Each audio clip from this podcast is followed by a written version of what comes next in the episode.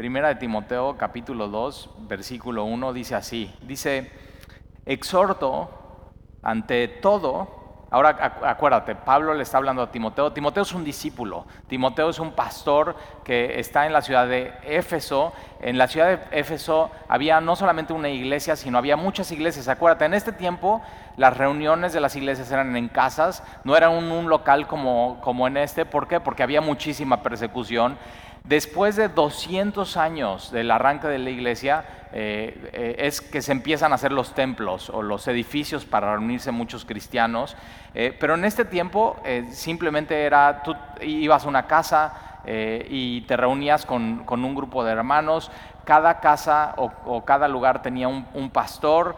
Y entonces lo que Pablo va a hacer eh, en, el capítulo 2 de Primera de Timoteo es le va a decir a Timoteo instrucciones de cómo se ve un discípulo en la iglesia, cómo se ve un discípulo en la reunión. Y una de las cosas que Pablo le está diciendo a Timoteo es un exhorto. Ahora, ¿qué es eso? Hoy no usamos mucho esa palabra. Eh, sí se usa mucho en, leyes, pero no se usa mucho como en nuestro lenguaje común.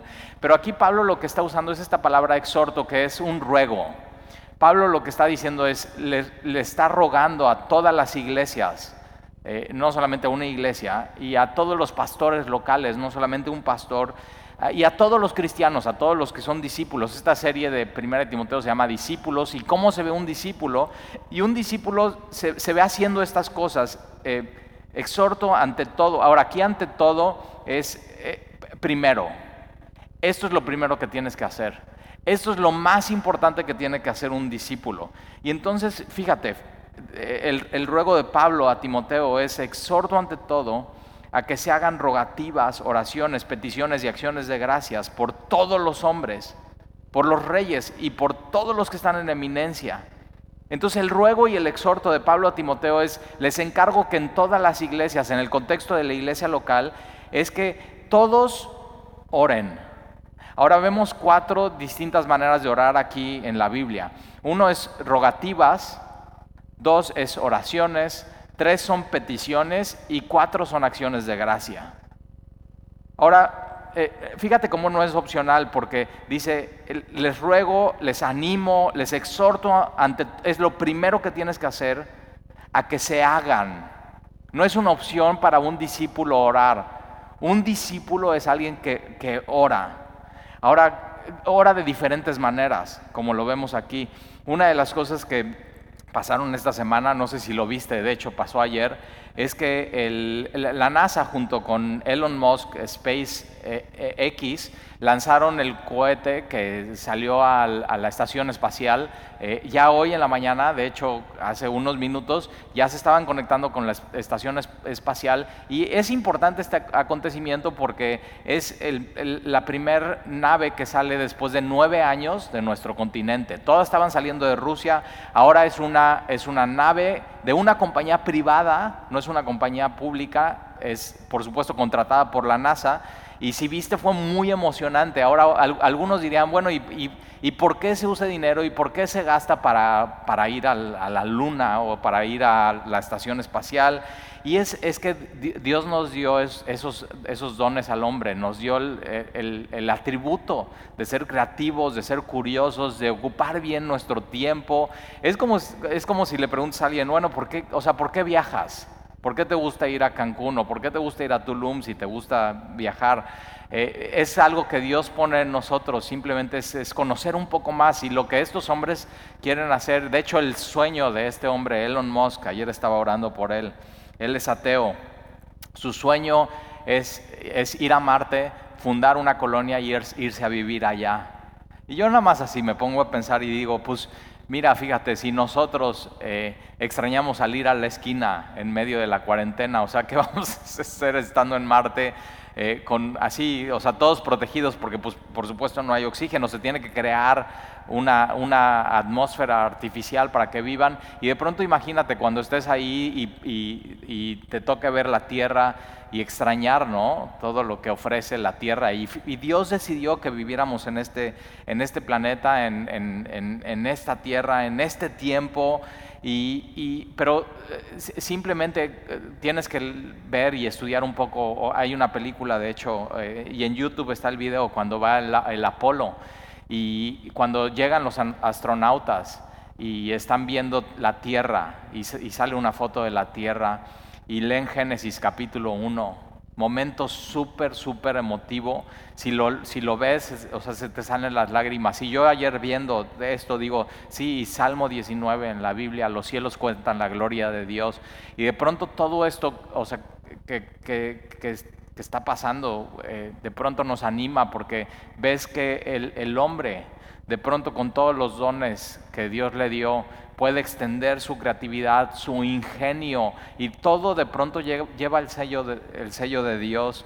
Pero una de las cosas que más me llamó la atención ayer de esto, y nos juntamos todo, fue un eh, evento familiar en, la casa ayer, y todos estábamos ahí en la cama viendo esto, es que entrevistan después de que ya pasa el, lanzamiento. Eh, yo estaba muy emocionado, casi lloro de ver eso, me emocioné muchísimo, pero una de las cosas que pasa es que estaba el presidente, Donald Trump de Estados Unidos, y estaba el director de la NASA. Y entonces le hacen una entrevista al director de la NASA y le preguntan, ahora fíjate, tuvo que pasar nueve años y mucho presupuesto y muchas pequeñas decisiones y, o sea, si hay un pequeño error en algo, simplemente no sucede, o sea, se cancela la misión eh, y se pierden muchísimos recursos, muchísimo dinero, muchísimo tiempo. Pero una de las cosas que están preguntándole en esta entrevista al director de la NASA es, le preguntan, bueno, ¿y usted qué estaba en qué estaba pensando y qué estaba haciendo a, tres segundos antes de despegar la nave. O sea, cuando está la, eh, el, el, reloj en retroceso. Y él así, sin dudar, dice, e, él está eh, donde está, con el, o sea, con el presidente. Y él en vez de estar pensando en el presidente, el hombre más poderoso e importante del mundo, de Estados Unidos, y él eh, con todas las decisiones, con todos los recursos, le preguntan, ¿usted qué estaba pensando y qué estaba haciendo tres segundos antes de que despegara la nave? Y él dice, yo estaba orando. Y justo, o sea, justo es este versículo. Pablo le está diciendo, yo les ruego y les exhorto y les animo que lo primero y lo más importante es orar. Es lo primero y lo más importante. Y él dice, yo estaba orando por, por la salida, pero también por el regreso de los astronautas, estaba orando por su familia. Y, o sea, nada más me quedé, así fue, fíjate, y, es, un hombre científico, es un hombre estudiado, es un hombre que tiene a su disposición todos los, o sea, muchísimos recursos, que está al lado del hombre más poderoso, y él entiende este versículo, lo más importante y lo primordial para un discípulo es orar. Y así, nada más me, me quedé, órale, y fíjate, si de pronto eh, te pones a pensar, o sea, todo lo que pasa por las noticias, todo lo que ves eh, en, redes sociales, y si lo pasas por la Biblia, de pronto empiezas a ver el mundo con otros lentes y de manera diferente. Y Pablo está así, es como si Pablo le hubiera animado al director de la NASA. Y una de las cosas, fíjate, y su fe es no fingida, ¿eh? porque le dicen, ¿Y, tú qué, esperas de esto? Y el director de la NASA dice, bueno, yo espero que muchas personas en todo el mundo, tres millones de personas viéndolo en vivo, yo, pensé, yo, yo espero que muchas personas en el mundo, sobre todo niños y jóvenes, se inspiren con esto y quieran ser como, como estos visionarios, y dice como Elon Musk, como eh, Jeff Bezos de Amazon, y empieza a decir nombres de, gente así que han hecho un impacto en el mundo usando su creatividad y, su ingenio, y, le dice el que le está haciendo la entrevista, bueno, y también que, que sean como tú. Y él dice, siendo el director de la NASA, dice, yo no me pondría en esa lista de esos hombres. Entonces oración te lleva a humildad. Y, siempre es apuntar a la gloria de Dios. Entonces sí, por supuesto que lo que pasó ahora con, con, esto de mandar a dos hombres al espacio tiene todo que ver con Dios. O sea, estamos explorando su grandeza, su belleza, su profundidad. O sea, y de pronto eh, lee, o sea, la Biblia está llena de salmos y de, de historias y de, o sea, que habla sobre eso, sobre planetas, sobre estrellas. De hecho, fíjate, cuando eh, Dios llama a Abraham y le vuelve a recordar sus promesas, lo manda fuera de su, de su tienda de campaña y le dice, voltea a ver el cielo. Y de pronto o sea, vemos con, con, estos videos y esta tecnología y todo lo que Dios nos ha permitido. Y podemos ver que todo, todo, todo lleva el sello de Dios. Todo, lleva el toque de Dios. Entonces todo lo que hagas, si eres científico, si eres creativo, si eres de video, si eres de audio, si eres de aplicaciones, todo tu, sello, tienes que saber, lleva el, lleva todo lo que hagas, todo lo que tocas, lleva el sello de Dios, porque eso Dios te lo dio esas conexiones en tu cerebro. Él te formó así, te, te, capacitó para que puedas pensar de una manera. Todo lo bueno que tiene la humanidad viene de Dios. Es 100% de Dios. Y entonces todo es de Él, por Él y para Él. Y entonces la gloria de todo lo que sucede es para Él. Y fíjate cómo en medio de una pandemia, así, de pronto estos dos hombres van a la, a la, a la, a la atmósfera, a esas velocidades, ¿viste? O sea, las velocidades.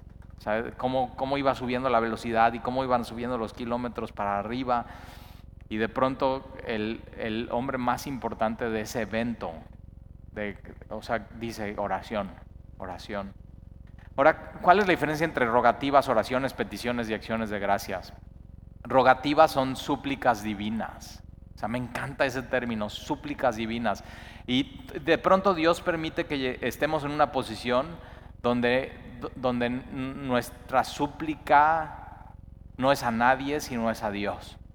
Donde sabes, solamente Él puede cumplir eso. Es cuando tienes una gran necesidad y tienes que ir a Dios a suplicarle y te, pido algo, no, no le pidas a nadie, no le ruegues a nadie, no le supliques a nadie, hazlo, hazlo con Dios, que es tu Padre, que está en los cielos, que Él te escucha en lo secreto y Él va a tener una recompensa para ti en, público.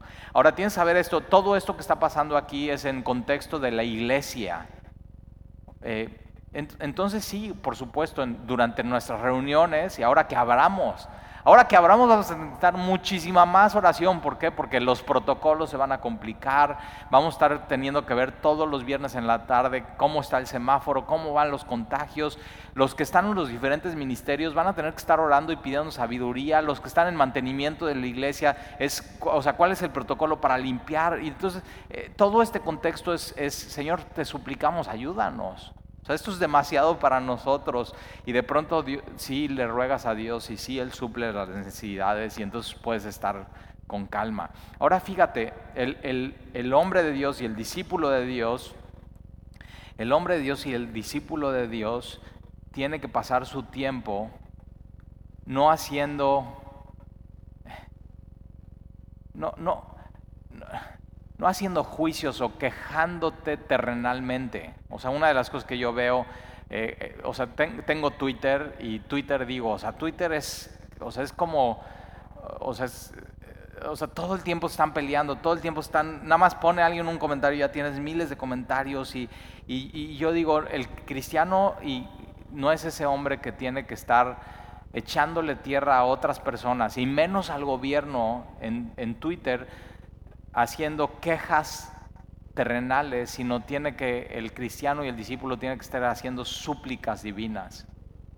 Si tan solo ocuparas tu tiempo como discípulo dejándote quejar terrenalmente, haciendo súplicas divinas, pues posiblemente nuestro México no estaría como está. Ahora te lo quiero poner ahí tarea y tienes que saber esto o sea, lo que pones en Facebook y en Twitter contra el gobierno y contra lo, o sea, ¿qué, impacto tiene? El impacto real para el cristiano y el discípulo es ir al trono de la gracia y, tener, hacer súplicas divinas en vez de quejas terrenales. Ahora, oraciones. Eso es orar. Eh, alguna vez leí la definición de orar en un libro que me encantó. Y dice, orar es hablar con Dios. Me encanta. Y orar no es, eh, no es, no es rezar. De hecho, la palabra rezar no está en la Biblia. Eh, orar es simplemente es, hablar con Dios, estar en intimidad con Él, es hablar abiertamente, por supuesto, sabiendo quién es Él, pero casualmente es como, como, es como esa relación con, es una, es una comunicación continua como la comunicación que tienes con tu esposa, si estás casada o con tu esposo, o la comunicación que tienes con tus hijos o con tus amigos, eso es, eso es orar. Y Pablo dice, yo les ruego en el contexto de la iglesia que durante todo el tiempo estén orando. Y una de las cosas que yo amo de semilla, así. De hecho, tengo mi esquina por acá, y de pronto me voy por allá, antes de subir al, púlpito estoy por allá y la gente está repartida en el auditorio y una de las cosas que hago es, ya tengo mis, como, mis lugares para orar y, nada más estoy así viendo a la gente y digo, Señor, bendícele, Señor, ayúdale, Señor, ámale, Señor, que puedan escuchar tu voz. Señor, que se enamoren más de ti y de pronto simplemente estás en el contexto de la iglesia orando. Una de las cosas que te invito a hacer es que cuando regreses a la iglesia y ya así nos podamos congregar, no solamente vengas a escuchar la predicación y a cantar las alabanzas, sino vengas a orar. tú puedes participar activamente de la reunión como discípulo, orando y, suplicando a Dios y intercedir. Y fíjate, peticiones, ahí en la Biblia, peticiones es interceder por otros. Y es en el contexto de la iglesia. Entonces, cuando yo estoy con mi esposa eh, en la parte de atrás del auditorio y, pasa gente y luego veo, ¿no? O sea, siempre son los que llegan temprano y, estoy viendo y digo, Señor, gracias por ellos que llegaron temprano. Y gracias por ellos que, o sea, llegan temprano y, posiblemente extrañas eso de semilla. Llegas temprano y abres tu Biblia y estás preparando tu corazón y hasta estás adelantándote y leyendo, leyendo lo que toca o estás haciendo tu devocional, o simplemente abriste tu Biblia, o, simplemente estás ahí en paz escuchando la música.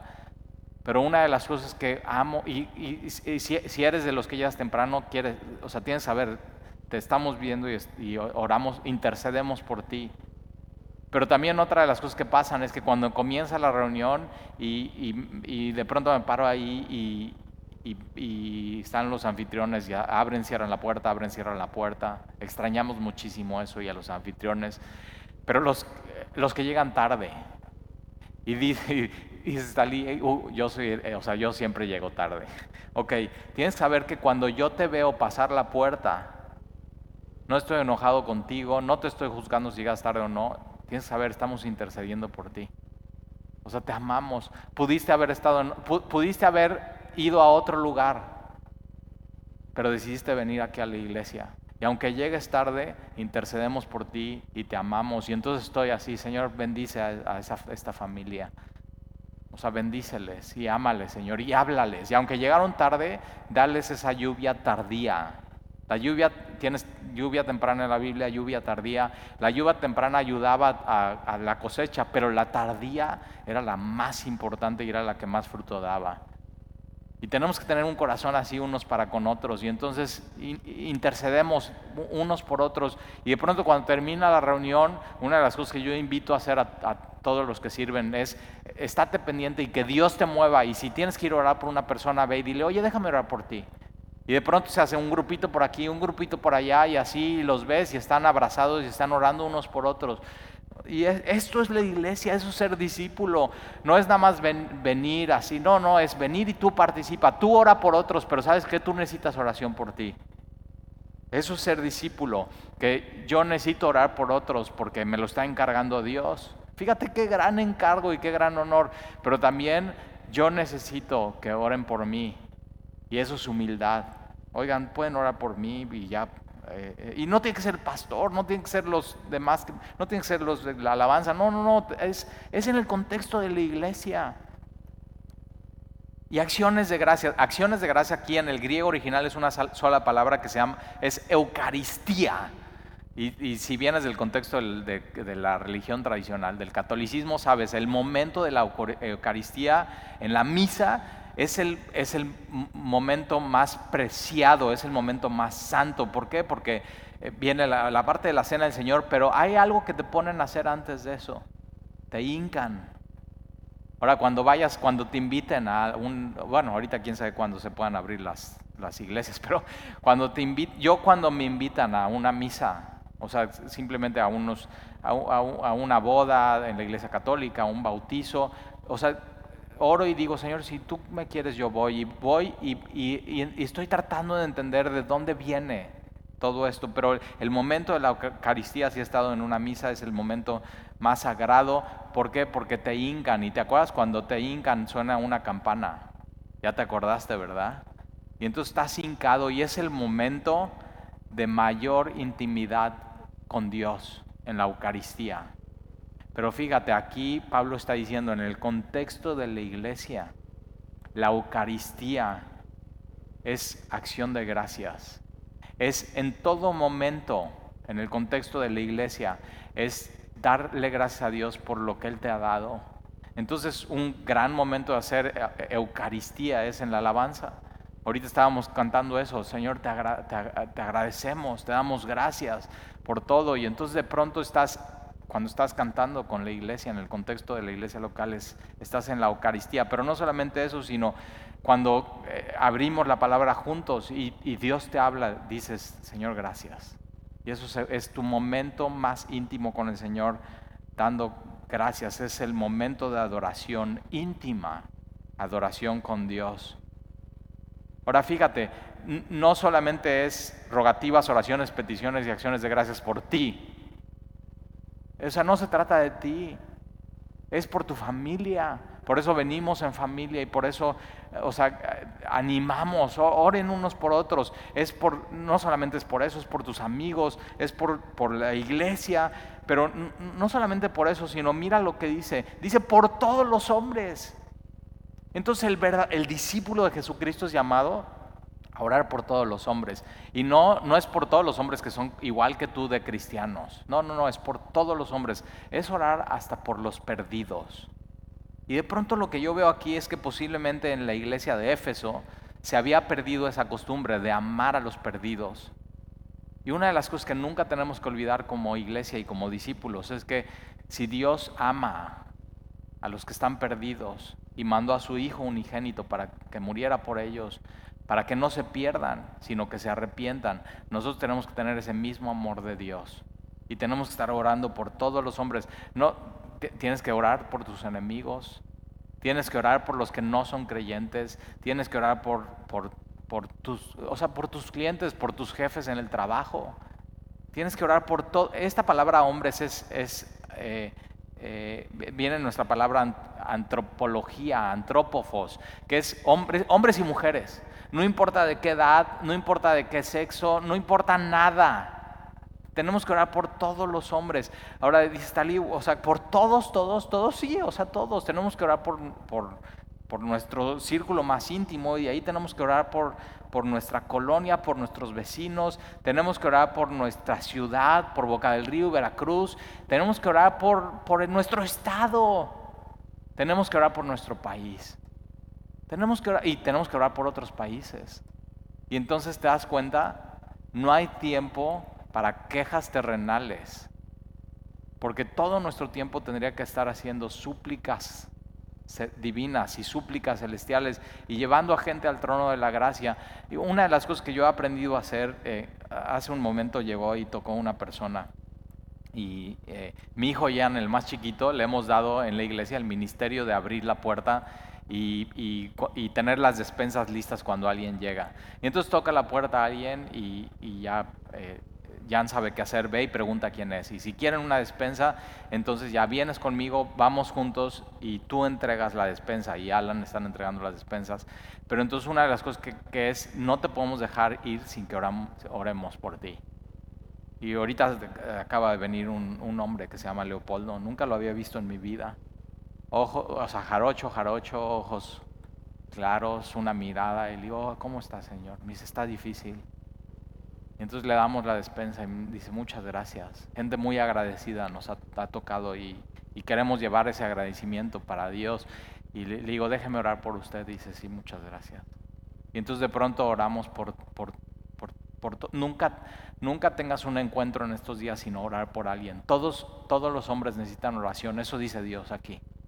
Todos los hombres necesitan oración. Y estamos en un momento donde, créeme, todos te van a aceptar esa oración. Créeme, no va a haber persona que te va a decir, no, no, no, no, no, no, o sea, no tengo tiempo para que ores por mí. este, este mes, conforme el, semáforo de rojo pase a naranja, de naranja pase a amarillo, de amarillo, vamos a ver si pasa alguna, algún día verde, pero es eso, cada vez que tengas oportunidad de salir, sal y ora por, no te vayas sin orar por una persona. Eso es ser un discípulo de Jesucristo. Y entonces dice, oren por todos los hombres, por todos los hombres. Acción de gracias, peticiones, oraciones, rogativas. No es, no es opcional, es lo que tenemos que hacer. Versículo 2, por los reyes, por todos los que están en eminencia.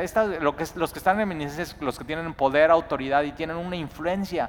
Entonces fíjate, los influencers, los, los, los influencers de redes sociales, ora por ellos. Ora por ellos para que la influencia sea positiva y puedan, puedan o sea, que, que no metan basura, Ora por ellos para qué? Para que Dios los salve. Para que Dios los salve. Entonces, no solamente necesitan todos los hombres normales y comunes y corrientes oración, sino también los que están en el gobierno necesitan oración. Todos necesitan oración. Y de pronto tú y yo como discípulos comunes y corrientes, a través de la oración podemos llegar a donde ni nos imaginamos con gente que ni nos imaginamos. Fíjate, tú hablando de, del gobernador del estado de Veracruz, Cuitláhuac, tú no puedes estar delante de él. O sea, bueno, la mayoría de los que venimos a Semilla no podemos estar delante de él. Posiblemente dos o tres lo conocen porque tienen relación con el gobierno, pero, pero tú sí puedes, o sea, llevar a él al trono de la gracia y orar por él. Si tú amas a tu estado, tú tienes que orar por el gobernador. Si tú amas a tu ciudad, tú tienes que orar por tus presidentes municipales, tienes que orar por Yunes, por Fernando y tienes que orar por, por eh, Humberto Mirelli, tienes que orar por ellos. No, dice Talí, o sea, no hables de ellos, o sea, que no es ni de mi partido político. Ok, si tú amas tu ciudad, tu estado y tu país, tienes que orar por ellos, eso es lo que dice Dios sin importar qué color seas y qué bandera seas, y si te laten o si no te laten. Y sabes que con, o sea, con una manifestación en coches, o sea, no, no, si, si, si tú fuiste a la manifestación de coches para sacar al presidente López Obrador y tú no estás orando por él, no tienes ningún impacto en el reino de los cielos. Y quien impacta y quien decide es Dios. O sea, perdóname que te lo diga. Nuestra labor no es hacer manifestaciones, nuestra labor, no es levantar el puño, nuestra labor no es poner un post en Facebook, nuestra labor es orar por ellos. Si tú amas México, tú tienes que estar orando por Andrés Manuel López Obrador. Tú tienes que estar orando por él. Y Stalí, ¿cómo dices eso? O sea, ¿qué onda? O sea, ve, o sea, ve. Y, mira, la red, yo he visto eso, las redes sociales están llenas de fake news y de porquería y todo está manipulado. No creas todo lo que ves. Y es más, te daría muy bien despegarte por unas semanas o hasta meses de eso si, si tu corazón está muy politizado. Porque tu corazón no tendría que estar muy politizado. Tu corazón debería estar muy enamorado de Dios y hacerle caso a lo que Él te está pidiendo. En este tiempo, cuando se escribe Primera de Timoteo, el emperador romano es Nerón. Y Pablo está diciendo, oren por él.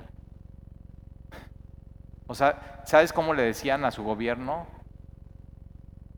El gobierno del terror. Y Pablo está diciendo, oren por él. Ahora, ¿por qué oramos por nuestros gobernadores? Porque amamos nuestro país y nuestra ciudad, pero también oramos, fíjate, para que vivamos quieta y reposadamente en toda piedad y, honestidad. Entonces oramos para que podamos vivir nuestro cristianismo y que nadie nos, nos moleste. Entonces fíjate, el verdadero discípulo no está esperando nada del gobierno, no estamos esperando programas sociales, no estamos esperando que ellos sean la esperanza de México, no estamos esperando nada, no estamos esperando nada del gobierno, lo único que queremos del gobierno es que nos deje ser cristianos. Y Pablo está diciendo así, en, la época de Nerón y, y, gran persecución, o sea, oren por Nerón para que nos deje en paz y nos deje ser piadosos. Para que nos deje vivir nuestro cristianismo en honestidad. Esta palabra honestidad no es, no es decir la verdad, incluye eso porque tiene que ver con la moral, es para que podamos vivir una vida cristiana con todo lo que implica ser cristianos. Que el gobierno no nos haga hacer cosas que nosotros como cristianos no deberíamos de hacer. Y eso es lo que tenemos que orar. Señor, permítenos en nuestro país, permítenos en nuestra ciudad, Señor, seguir siendo cristianos y, que lo podamos ser con total libertad. Ayúdanos, Señor. No pedimos nada del gobierno. Lo único que te pedimos, Señor, es que podamos vivir quieta y reposadamente, en toda piedad, con honestidad. No, no, buscamos favores del gobierno, ni dádivas, ni programas, sino buscamos que nos dejen ser cristianos, que nos podamos congregar, que podamos cantar, que podamos transmitir nuestros servicios. Y sabes que eso está pasando hoy. Los cristianos estamos quietos, no nos están, o sea, tuvimos una junta esta semana con los representantes de, del, Estado que tuvieron una junta con las asociaciones de los pastores y, y no, o sea, hay libertad de culto para todas las religiones, O sea, una de las cosas que tenemos que pedir en oración es, Señor, te pedimos que el gobierno no se meta con instrucción moral para nuestros hijos y para nuestras familias. Eso, o sea, nuestra máxima autoridad es la palabra. Que el gobierno no se meta en eso, que el gobierno se meta en lo que tiene que ser, que cobre impuestos, que vea por la seguridad pública, que vea por las elecciones, que haga política. O sea, eso, eso es el gobierno. Pero Señor, que nosotros, nuestra máxima autoridad sea la Biblia y que te podamos en este país amar y honrar y que libremente, fíjate, te podamos obedecer. Que nadie nos estorbe a obedecerte a ti, Señor. Entonces, toma tu tiempo, en vez de criticando terrenalmente, mejor orando celestialmente. En vez de, fíjate, en vez de ser parte la solución al estar criticando, eres parte del problema porque no estás haciendo lo que Dios está pidiendo. El creyente que no ora por sus gobernantes y todo su muro y toda su plática y todo está politizado, no eres parte de la solución, eres parte del problema. No estás, yo, yo así estaba pensando en esto, o sea, igual por eso México está como está, porque los cristianos no estamos orando suficiente por, por nuestro presidente y por nuestros eh, y por todos los que están en eminencia. Posiblemente es eso. Y tenemos que orar más. ¿Por qué no? O sea, ¿por qué no? Os, te invito a hacerlo. Igual hoy en la tarde, júntate con tu familia y ¿saben qué? Vamos a orar por Cuitláhuac, vamos a orar por AMLO, vamos a hablar por los senadores y por los diputados y vamos a orar por los presidentes municipales. Y hazlo. Pero, pero acuérdate, esto es en el contexto de la iglesia. Y de pronto, o sea, nosotros como iglesia lo hacemos, pero no lo hacemos cada domingo. Y, lo que Dios nos está diciendo aquí es, ¿sabes que Tus gobernantes y tus reyes y los que están necesitan cada semana oración. ¿Y sí o no? O sea, necesitan cada semana oración. Y hoy más. Hoy con todo eso que está pasando a nivel mundial, necesitan hoy mucho más nuestras oraciones los gobernantes. No solamente que cada domingo, ¿por qué no oras por ellos diario? O sea, anótalo en tu lista de oración y ora por ellos diario. Entonces tienes que orar por todos, pero también por los reyes, no los dejes fuera, por los presidentes municipales, por tu presidente, por los gobernadores, todos. Y te voy a decir por un, te voy a decir la razón por qué versículo 3. Porque esto es bueno y agradable delante de Dios nuestro Salvador. Esto. ¿Quieres hacer lo correcto? Lo que es bueno y agradable delante de Dios. ¿Quieres agradar a Dios? Ora por ellos. Esta palabra es bueno y agradable, es porque esto Dios le da la bienvenida. O sea, Dios está en su trono diciendo, chicos, hijos, bienvenidas las oraciones por todos los hombres. Chicos, hijos, bienvenidas las oraciones por Andrés Manuel López Obrador. Chicos, hijos, bienvenidas las oraciones por Cuitláhuac.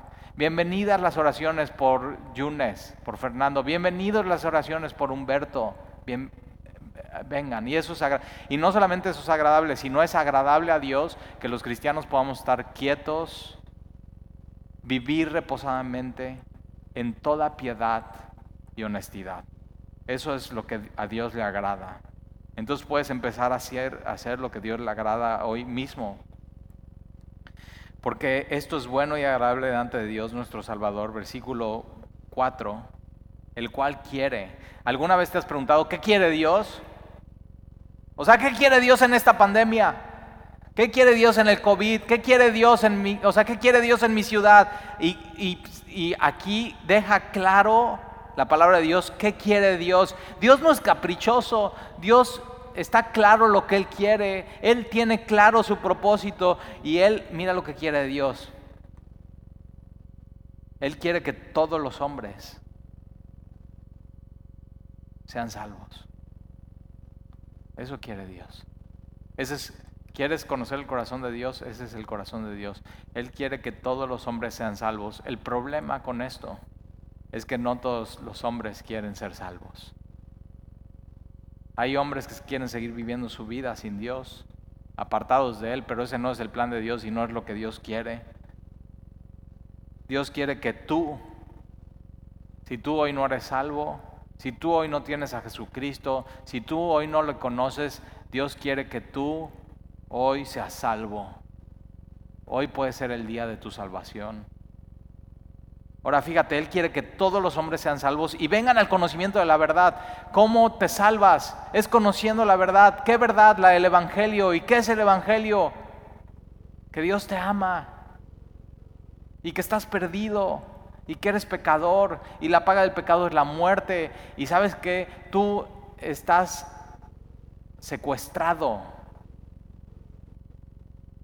por tus pecados, por la muerte y por Satanás. Y no hay nada, ni nadie que te pueda liberar, sino solamente de Dios. Eso es el Evangelio. Y entonces Dios manda a su Hijo, unigénito, para que todo aquel que en él cree no se pierda, mas tenga vida eterna, y lo manda a una cruz, al Calvario. Eso es el Evangelio. Y fíjate, para que lleguen al conocimiento de la verdad, tienes que llegar a conocer la verdad para ser salvo. Y no es un proceso de iluminación, es la salvación es un evento. Y no, no, no es, o sea, no es, no es información, no son datos, conocer datos, es conocer una persona, es conocer a Jesucristo, es conocer en aquel que toda la plenitud de la deidad está en Él, que toda la sabiduría está en Él, que todo el conocimiento está en Él, y ese es el que tú necesitas. Entonces, mira, vuelve a leer esto, que entre en tu corazón y en tu mente. Dios quiere que todo, Dios quiere que tú seas salvo y que tú conozcas la verdad. Y Jesús dijo, yo soy la verdad. Dios quiere que tú conozcas a Jesús. Y Jesús dice, yo soy el camino. O sea, si te sientes que no sabes para hacia dónde vas y que estás perdido, Jesús es el camino. Si te sientes, o sea, como, como muerto en tu vida, viviendo como muerto. Jesús es la vida. Jesús es la verdad. Y Jesús es el único camino a Dios. Y, mira, fíjate, versículo 5, porque hay un solo Dios. No, hoy en día la idea, ¿no? Es, no hay muchos dioses. No, no, no. Esta es la verdad. Y esta es la única verdad que salva, que hay un solo Dios. No hay muchos dioses. Hay uno solo, hay una sola verdad. Ahora, ese Dios quiere que todos le conozcan, ese Dios quiere que todos sean salvos. Ese Dios ya se dio a conocer y se reveló en, en su palabra. Por eso amamos tanto regalar Biblias, porque ahí es donde Dios se revela y se muestra. Porque hay un solo Dios y un solo mediador. Y Jesús es eso, Jesús es el puente, Jesús es el medio, Jesús es el reconciliador. ¿Por qué? Porque Dios es, es, santo, Dios está en un lugar inaccesible y tú pecaste y te separaste de Él y, no puedes ir a Él y lo que Jesús viene a hacer en la cruz es unir esto, un Dios santo, un, solo Dios, un Dios verdadero y, a ti. Y reconcilia estas dos cosas y las une Para ti era imposible eso. Y Jesús, esta palabra, Él es, el, único medio, el único mediador, un solo mediador. No hay, no hay otra manera de llegar a Dios. Eh, tiene esta idea de, de, que Él es el sumo sacerdote y el sumo sacerdote en ese tiempo era el representante de Dios para los hombres, pero también era el que conectaba al hombre con Dios.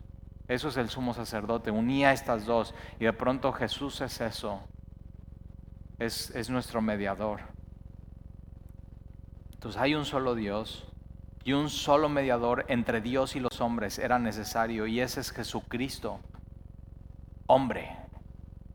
Y, no dice Jesucristo el cual se hizo hombre, no dice Jesucristo el hombre, dice Jesucristo hombre, porque tienes que saber que aun cuando Jesús muere en la cruz, es sepultado, al tercer día resucita, después asciende al cielo a los 40 días, 10 días después Pentecostés, hoy, hoy es Pentecostés.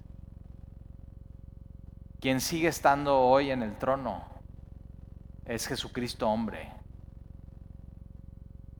100% hombre, 100% Dios, nuestro mediador, nuestro sumo sacerdote, aquel que se compadece de nosotros porque nos entiende.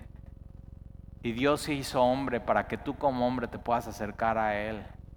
Dios hizo siervo para que no hubiera un impedimento, para que su grandeza no te deslumbrara. Él se hace vulnerable para que tú no tengas miedo y te acerques y hasta puedas un día palparlo y verlo. Ese, es el Evangelio. Versículo 6, Jesucristo hombre, versículo 6, el cual se dio a sí mismo. esto se dio es una palabra que tiene que ver con sacrificio. Entonces fíjate, Jesús es nuestro sumo sacerdote, nuestro mediador, nos reconcilia con el Padre, pero al mismo tiempo Él es el sacrificio. Él es todo. Él viene a hacer todo el cumplimiento del Antiguo Testamento. Entonces Él es el sacrificio. Él se sacrifica a sí mismo de manera voluntaria. A sí mismo es que Él entrega su vida. Eso es amor. Porque tú puedes hacerle un favor a alguien y no entregarle tu vida. Tú puedes comprarle algo a alguien y ceder de tu dinero, pero no entregarle tu vida. Y aquí Jesús lo que hace es que se entrega a sí mismo y se da a sí mismo por nosotros. No hay mayor amor. Y no solamente entonces nuestro sumo sacerdote, no solamente Él mismo es el sacrificio, el Cordero de Dios que quita el pecado del mundo, sino Él se vuelve nuestro amigo que da su vida por nosotros. Este es Jesús. Da su vida en rescate. Esta palabra rescate es pago. Entonces, tienes que saber esto. Tú, eh, y tiene que ver con rescate de alguien que no se puede rescatar a sí mismo, es decir, que está secuestrado. Entonces, es, a mí se me viene esta imagen, ¿no? Y México, o sea, creo que somos de los países donde más secuestros hay.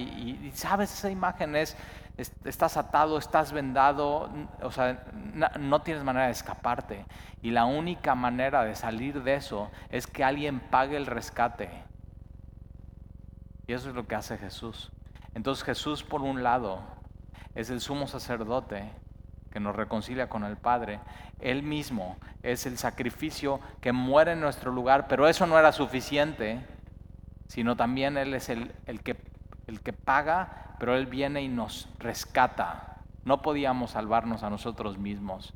No, nosotros mismos no podíamos quitar esa venda. Nosotros mismos no podíamos desatar estas cadenas. Estábamos vendados, encadenados, incapacitados por el pecado, por la muerte y por Satanás. Y de pronto Jesús viene y hace eso todo libre, libre. Entonces yo a veces me pregunto, si ya eres libre, ¿por qué vives como si no fueras libre? Como si todavía estuvieras secuestrado del pecado. Ya eres libre. Entonces sé libre. Tienes que conocer estas verdades y tienes que vivir de manera diferente. Entonces ve todo lo que representa Jesucristo para nosotros. Se dio a sí mismo en sacrificio. Él, es el regalo, Él es la dádiva. Sin, por gracia no cuesta nada. Y lo hace en rescate por, por otra vez esta palabra, por todos. Pero no todos quieren ser rescatados. No todos quieren recibir ese regalo. No todos quieren tener un sumo sacerdote. No todos quieren a Dios. El deseo de Dios es comunión con el hombre. El deseo del hombre a veces es rechazar eso. Pero Dios tiene ese deseo. Entonces el sacrificio de Jesús es universal, es ilimitado. Entonces, ¿qué te impide entrar? Entra. Ya está pagado el precio. Lo único que tienes que es aceptar. El cual Jesús, hombre, el cual a sí mismo se dio en rescate por todos, de lo cual se dio testimonio a su debido tiempo. Para esto fui constituido predicador y apóstol. Predicador aquí es Heraldo, está, está predicando y lanzando las buenas noticias. Ahora no es un mensaje, es el mensaje de Dios mismo. Y eso es lo que tenemos nosotros, somos heraldos de Dios. Somos mensajeros de Dios, somos representantes de Dios, somos eh, embajadores de Dios, rogándole a la gente, reconcíliate con Dios. Entonces Pablo está recordando, yo fui constituido predicador y apóstol, digo verdad en Cristo y no miento, y maestro de los gentiles. No solamente para los judíos era el Evangelio, sino también para los gentiles, para gente como tú y como yo, para los gentiles en fe y en verdad. Versículo 8, quiero pues. Me encanta porque ya está así dando, o sea, un discípulo se tiene que ver así. Quiero pues que los hombres, ahora, ¿te acuerdas? Ahí arriba en el versículo 1, exhorta a todos a orar por todos los hombres, antropos, por hombres y mujeres. Pero de pronto en el versículo 8, es, los hombres es aner, que es varones. Y entonces viene una instrucción para los hombres, varones, en la iglesia. Y me encanta esa instrucción, porque nosotros como hombres necesitamos escuchar eso. Porque, mira, quiero pues que los hombres en la iglesia, los discípulos, oren. Y, y de pronto a las mujeres se les da más el orar y orar más y orar más y orar más. De pronto podría ser una reunión de mujeres de oración y durar muchas horas. De hecho, los, de pronto cuando separamos, ¿no? Eh, discipulado para hombres y para mujeres. El discipulado de hombres dura una hora diez minutos y el de mujeres, si no las paras, puede durar tres horas. Igual, o reuniones de oración, ¿no? Eh, convocas una reunión de oración y normalmente llegan más mujeres. Y entonces de pronto Pablo está diciendo, ¿sabes qué? Yo quiero que, esto es para, para los hombres, para las cabezas del hogar, yo quiero que ellos oren. Entonces, si tú estás escuchando y eres hombre, Dios, y eres discípulo de Jesús, eso no es opcional, Dios te lo está poniendo, eso es lo que se necesita hacer, tienes que, tienes que orar. Quiero pues que los hombres oren. Pues ora. Ya viste las, las diferentes tipos de oración. Entonces tú tienes que suplicar a Dios. Y a veces eso nos cuesta trabajo como hombres porque de pronto queremos resolver todo.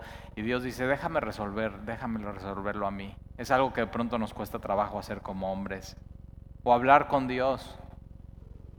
¿Sabes? Nos cuesta trabajo eso. O sea, ¿cómo, o sea, ¿cómo hablar con Dios? Sí, habla, habla con Dios. Abiertamente casualmente. Y es más, de pronto hasta esos tiempos de oración en silencio y esos suspiros y eso que no sabes ni cómo decirle a Dios, eso Dios lo interpreta a través del Espíritu Santo y lo escucha. Entonces te animo. ¿Cómo un hombre tiene que empezar a orar? Es así orando, hablando con Dios y pidiéndole. Como hombre tienes que orar e interceder por tu familia, por tu esposa, por tus hijos, la educación de tus hijos. Lo primero que tienes que hacer por ellos es orar por ellos, interceder por ellos, con ellos, al lado de ellos, que ellos te escuchen, pero también cuando no estés con ellos. Intercede por ellos como papá, como hombre, como líder. No sé tú, pero yo tengo el deseo que cuando yo me muera, y lo he pensado varias veces, o sea, yo digo, ¿cómo, o sea, ¿cómo quiero que me recuerden mis hijos? Digo, yo quiero que se acuerden, papá oraba por mí. Me acuerdo de esas oraciones, papá oraba por mí. Cuando no sabía qué hacer, oraba. Y así nos tienen que recordar nuestros hijos, hombres, hombres de oración. Así se ve un hombre en la Biblia. Un hombre en el mundo es, no necesito a Dios, yo puedo resolver todo, no necesito ayuda, y un hombre en la Biblia es dependiente de Dios. Entonces quiero pues que los hombres oren en todo lugar, en, el contexto de la iglesia. Entonces cuando vengas, no vengas a recibir y escuchar, sino ven a orar. Entra al baño y ora así, tú con el Señor, ten comunión con Él. O, sea, o simplemente ve a sentarte y al lado de cuando estés sentado, ora por tu esposa o con quien vengas o por tus hijos. Que veas que, o sea, que vean que eres un hombre de oración. No te chives. Así se tiene que ver un hombre de Dios. Entonces quiero pues que los hombres oren en todo lugar. Ahora viene algo más, o sea, si ya te estiró Dios, dices, ok, no oro, ahora voy a orar, ok, voy a orar en todo lugar y por mis hijos y por mi esposa y hasta por los que no conozco, ok, fíjate, ora, ora levantando, levantando manos santas, levanta las manos. Y de pronto ahí ya es cuando dices, o sea, ya es demasiado. O sea, mi esposa es la que viene aquí, levanta las manos. O sea, yo, ¿cómo voy a levantar? Y, fíjate, la Biblia te lo está diciendo y Dios te lo está diciendo. Levanta las, hijo, levanta las manos. Y esta postura, o sea, levantar las manos, es una postura de dependencia a Dios. Señor, dependo de ti y te amo. Y estoy orando a ti, Señor. Me entrego a ti, te alabo a ti, Señor. Tú eres todo para mí. Y a ti oro, Señor, y a ti van mis súplicas y mi oración. ¿Y por qué no lo intentas? Y Stalin me da vergüenza. Ok, nada más piensa en eso. La próxima vez que digas es que me da vergüenza, es que Jesús fue a una cruz y extendió sus manos por ti y no le dio vergüenza. Piensa en Jesús, tu Salvador, que pagó el precio que tú no podías pagar que te estaba secuestrado del pecado, de Satanás, de la muerte, no, o sea, tus ojos vendadas, creyendo mentiras y de pronto Él te reveló su verdad. Y Él se dio a sí mismo por ti. Y entonces, Señor, yo me doy, o sea, mi vida es tuya. No te quiero dar mis, no te quiero dar cosas, no te quiero dar pedazos, te quiero entregar mí. Y entonces de pronto Romanos 12:1 te estás presentando ante Dios como un sacrificio vivo, santo, agradable a Dios, que es tu adoración inteligente. Y entonces de pronto tú mismo te vuelves esa la Eucaristía, tú eres la Eucaristía, tú eres tú mismo te vuelves acción de gracias a Dios. Entonces, hombres, escúchame bien en casa. El primer domingo que vengas a la iglesia en este contexto, te queremos ver orando y levantando manos. Ahora dice, ¿quieres tirar más la liga? Dice manos santas. Esto es, manos limpias, pero no limpias porque te echas gel todo el día. Ni te lavas las manos todo el día, sino, sino estas manos han sido apartadas para Dios. Es, este, es este entendimiento, todo mi ser y, mis manos representan, tus manos representan muchas cosas. Estas han sido apartadas para ti, Señor. Entonces, tienes que cuidar qué tocas con tu mano. Tienes que cuidar qué escribes con la mano, chat. Tienes que cuidar cómo, o sea, tus manos son para herir o para sanar, para abrazar. Ojo, abrazar a tu esposa, que manos santas habla de pureza. entonces tienes que venir a, esa es, la, esa es la adoración a Dios y Dios dice bienvenido, esto quiero, bienvenido. Entonces si dudabas qué quería de Dios, Dios para ti como hombre, ¿qué quiere de ti? Es eso, manos, manos santas, manos santas. Ahora dice sin ira. ay, ay, ay, ay, ay. Yo muchas veces he educado a mis hijos con ira. Y cada vez que lo hago así, la riego. O sea, la riego. Y digo, la educación de mis hijos no tiene que ser así. Tienen que empezar orando por ellos con manos santas sin ira, sin enojo. Porque, fíjate, las, las manos de un hombre, y acuérdate, esto está escrito para Medio Oriente. ¿Y has visto manifestaciones de allá por, la televisión, o sea, es puño, esto.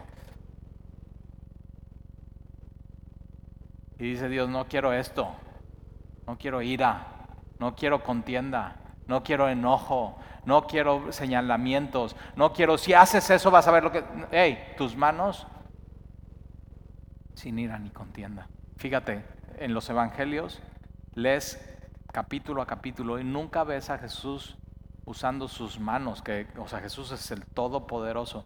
Nunca ves a Jesús usando sus manos y su puño para oprimir, para golpear, para señalar. Un hombre no hace eso, un hombre de Dios no hace eso. Cuidado si tus puños han sido usados para levantar tu puño con ira a tu esposa, al vaso más frágil. Te tienes que arrepentir porque eso no es un discípulo. Tienes que pedirle perdón al Señor. Lo que el Señor da la bienvenida no es a eso, sino es manos santas, sin ira, sin enojo. Cuando vas manejando, o sea, estás así con el puño, con señas, o, o estás así, buenas, pase usted, sin ira ni contienda. Y de pronto hasta puedes ir orando en tu coche, si tú eres ese hombre iracundo. Aquí la palabra contienda es, es, enojo, es pelea, es, es división. Entonces eso quiere Dios de nosotros. Y en el contexto de la iglesia. Los líderes y los que servimos, nuestras manos tienen que servir para adorar a Dios y nunca para oprimir, para juzgar, para señalar a los demás nuestras manos para levantar a los demás en oración. Y, entonces mira lo que dice el versículo 9, así mismo que las mujeres, y ahí voy contigo, mujer. Dices, estuvo muy bueno eso, y entonces la, esposa está, ya ves mi amor, ya oíste lo que el pastor dice, y digo, ok, ahora vas tú. Y pero lo vamos a ver la próxima semana, ya no hay tiempo. Pero fíjate, dice así mismo, entonces, así como Dios está diciendo bienvenidas oraciones de los hombres, así mismo las mujeres oren de la misma manera, levantando las manos, manos santas, sin ira ni contienda. O sea, conozco muchas mujeres que son muy peleoneras. Y digo, no, no, no, no, no, no, no. Levanta tus manos, no pelees y adora a Dios. Y la próxima semana vamos a ver cómo la mujer se mueve y se conduce en el ámbito de la iglesia local y qué es lo que Dios está esperando de ti. Pero ¿por qué no, para terminar, oramos? O sea, Dios nos está invitando. Yo siempre que leo así de la oración en la Biblia, es, o sea, me imagino diciendo a Dios, Talí, ¿por qué no oras más? Y Él invitando y diciendo, ora, pídeme, dime, suplícame, ruégame, o sea, pon gente delante de mí y ¿por qué no haces eso en, este momento hoy? Vamos, vamos a orar juntos como iglesia. Y si eres hombre, te voy a pedir un favor. Ponte de pie ahí donde estás. Y sí, que te vea tu esposa y te vean tus hijos, no importa. Que te vean todos alrededor. Y, así, súbete los pantalones. Si traes pantalones, si llevas con chores y pants durante toda la pandemia, está bien. Pero si traes pantalones así, súbetelos y sé hombre. Y di, Señor, aquí estoy. Y levanta tus manos. Y, si tus manos no están puras y has pecado, dile, Señor, límpiame las manos, límpiame, Señor, mi corazón, límpiame todo, Señor. Y si tus manos han sido usadas para oprimir, para golpear, para señalar y para no amar, Señor, perdóname y, y estira tus puños y ya no más, ya no más, Señor. Ayúdame, Señor, ya entendí, perdóname, Señor. Y así tus dos manos, te, entrego mi vida. Señor, tú entregaste tu vida por mí, ahora yo te entrego mi vida. Y, empieza así, aprende en, este, en el contexto de la iglesia, de la reunión, como hombre, orar así. Y decir, Señor, te doy gracias por, por este mensaje. Tú me has hablado a mí claramente. Y yo te pido, Señor, que me hagas un hombre de oración, que pueda orar por, por todos, Señor, y por todos. Y te pido perdón, Señor, porque si México está como está es porque yo no he orado. Me la vivo quejándome terrenalmente, pero no suplicando divinamente. Y Señor, te pedimos hoy por México. Te pedimos hoy por Andrés Manuel López Obrador, por los gobernadores de nuestro país. No saben qué hacer, Señor, pero tú sí, y tú estás en tu trono, y tú sí sabes qué quieres. Tú quieres que todos los hombres se salven y te conozcan. Y entonces, Señor, danos ese deseo a nosotros, que más personas te conozcan y sean salvas. Y entonces ayúdanos a orar por más personas. Señor, te amamos, te bendecimos, gracias por Jesús. Gracias Señor, porque hay un solo Dios y entonces no hay confusión, y hay un solo medio, hay un solo sacerdote entre Dios y los hombres, y es Jesucristo hombre. Gracias porque Él se dio a sí mismo como sacrificio, en rescate, en pago por mí. Señor, te amamos. Ayúdanos a orar en todo lugar, levantando manos santas sin ira ni contienda. Y te damos gracias por nuestras mujeres, Señor, en la congregación, nuestras esposas, nuestras hijas, que oran, Señor, por nosotros, se dan cuenta de nuestras deficiencias. Gracias porque en medio de la oración les das paciencia. Bendícelas, Señor. Las ponemos delante de ti, delante de tu trono, y ámalas. Ámalas más y más y más y más y más. Que tu amor les ature, Señor Llénalas de tu espíritu. Y por nuestros hijos hombres, Señor, que vean a sus papás orando, orando con ellos, orando por ellos, orando en todo tiempo. Señor, bendice a nuestros hijos, que sean hombres de oración, Señor. Te lo pedimos. Te damos gracias, Señor, en el nombre de Jesús. Amén.